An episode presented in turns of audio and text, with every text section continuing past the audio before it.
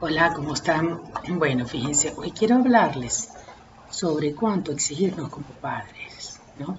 Esto es una pregunta que me hacen con muchísima frecuencia los padres en consulta, ya sea en trabajo de terapia de familia o ellos mismos en su propia terapia individual.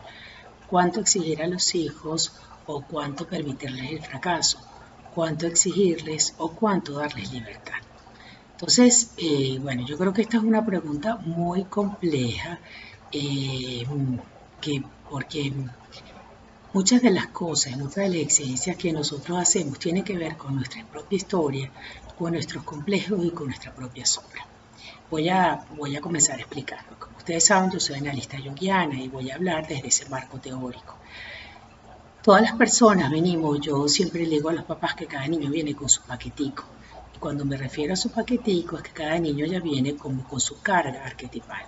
Nosotros tenemos un consciente colectivo donde están todos los arquetipos que son potencialidades y posibilidades.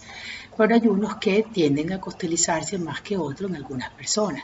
Por ejemplo, uno puede ver un niño que puede ser la víctima, o alguien que puede ser el guerrero, o alguien que puede ser un luchador, o alguien que puede tener puede ser el más pasivo.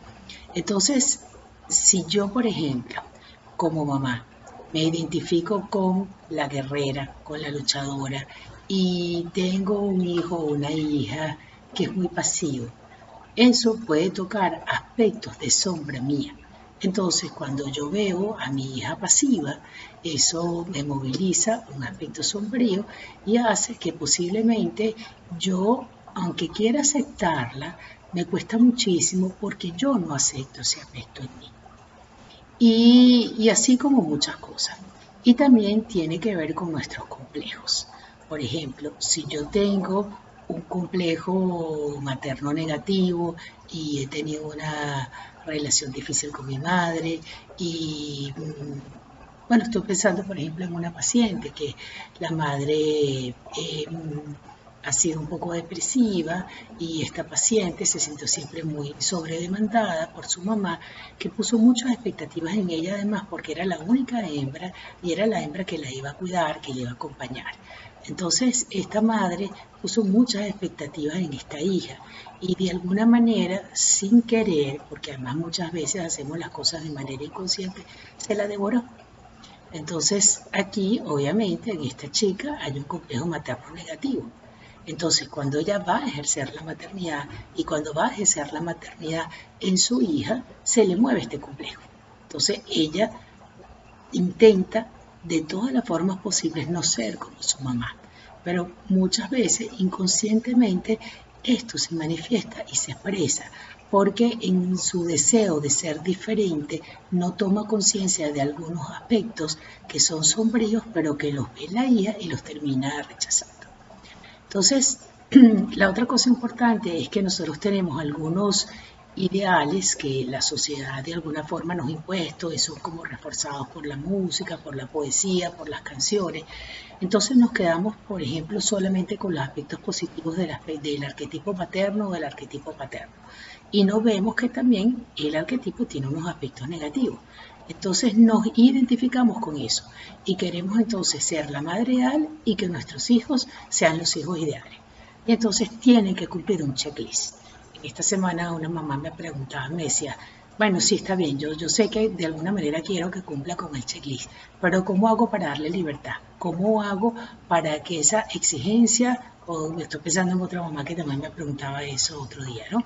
¿Cómo hago para que la exigencia no vaya a ser que él sea un fracasado? Entonces, bueno, eh, yo creo que es bien importante y eso es una cosa que siempre voy a decir, y es que me conecte con lo que es mi hijo, me conecte con lo que es, me conecte con lo que es su esencia, con lo que es la carga arquetipal con que ese hijo viene, que tome yo conciencia de mi propia carga arquetipal y la diferencia de él. Entonces vea si mis expectativas están asociadas más a mí, más a los sueños que yo no pude realizar, más a los deseos que yo tenga o más asociado incluso a mis miedos que son míos y no están asociados a la conducta que veo en ese hijo. Entonces, cuando yo puedo hacer esa diferenciación y cuando yo tomo conciencia de mis propios aspectos, yo sí voy a saber cuánto exigirle y cuánto libertad le voy a dar. En términos generales, yo le digo a los padres este, que la edad, creo que ya lo he dicho en otros momentos, pero que la edad de hacer exigencias este, es mayor cuando son más pequeños, pero sobre todo las exigencias las vamos a hacer en las rutinas, porque las rutinas nos dan orden, nos dan estructura. Entonces, las rutinas que llamo yo rutina, sueño, alimentación, tareas, aseo. Entonces, las rutinas nos dan orden, nos permiten este, que para el niño esté predecible lo que se espera que haga o no y para mí como adulto. Pero en la medida que ese niño va creciendo, ya este, esas rutinas que se han instalado, entonces ya yo en la etapa de la adolescencia puedo negociar un poco.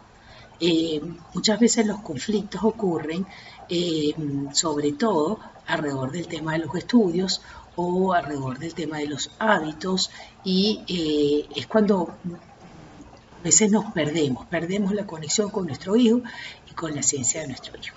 Entonces, eh, para responder la pregunta inicial, ¿cuánto voy a exigir y cuánto voy a flexibilizar? Bueno, es importante tener orden, tener estructura, eh, dar piso, dar piso. Cuando estas estructuras no las han habido o hay mucha diferencia donde un padre juega al padre bueno y a la madre mala, no un padre, sino una familia, juega ese papel. Eso genera falta de piso y los muchachos se vuelven rebeldes. Entonces, voy a dar estructura, voy a dar piso, pero no lo voy a hacer rígidamente.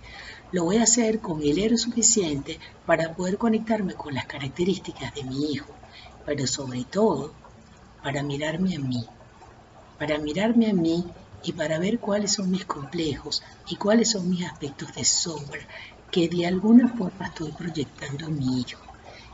Y así poder recoger lo que es mío, poner lo que es mío en mi lugar y poner lo que es de él en su lugar. Si nosotros estamos atentos a lo que nuestros hijos nos dicen. Yo le digo siempre a los papás que en los momentos de llanto, en los momentos de frustración, en los momentos de rabia, ellos nos van a decir lo que necesitan.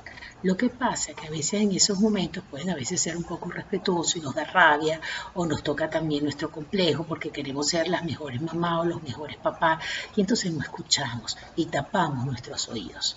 Pero si nosotros escuchamos lo que nos dicen en ese momento donde hay una alta emocionalidad, que no es una emocionalidad asociada a la manipulación, sino al dolor, en ese momento nos van a decir cosas que posiblemente tienen que ver con nosotros, también tienen que ver con ellos, pero que nos puede dar un feedback si nosotros no nos ponemos reactivos y decimos, no, esto es una falta de respeto, sino que tratamos de escuchar un poquito más allá de eso que nos está diciendo, posiblemente vamos a encontrar la respuesta. Los hijos, la pareja, los hermanos, la familia, son nuestros mejores maestros. Son los que mejores nos van a mostrar nuestros aspectos sombríos. Gracias.